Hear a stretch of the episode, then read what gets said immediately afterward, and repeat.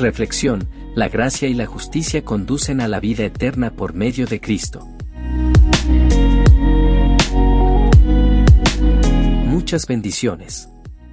Romanos 5, 12, 21 refleja un argumento teológico denso y complejo que involucra varios contrastes diferentes entre el Adán desobediente y el Cristo obediente, por medio de quien somos hechos justos y se nos promete la vida eterna.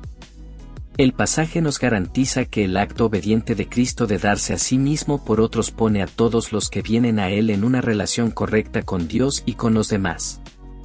Como participantes en la fe y fidelidad de Cristo, recibimos una parte de los regalos divinos de la rectitud y la vida eterna prometida por Dios por medio de Cristo. Por tanto, ya no participamos en la desobediencia de Adán sino que encontramos la vida eterna al participar en la obediencia de Cristo a Dios. Pablo habla de la gracia de Dios que opera tanto en el presente como en la eternidad. La reconciliación ya ha sido dada por medio de Cristo, Ro 5:11, así que ya somos capaces de vivir vidas que honren a Dios. Pero la reconciliación de Dios no está completa todavía, sino que sigue en el proceso que conduce a la vida eterna, Ro 5:21. Si hemos recibido la reconciliación en Cristo, Ahora nuestro trabajo es una oportunidad para contribuir a un mejor futuro en donde Cristo gobierna. Los innovadores tienen nuevas posibilidades de crear, diseñar y construir productos que mejoren el bien común. Los trabajadores que ofrecen servicios tienen nuevas oportunidades de mejorar la vida de otras personas.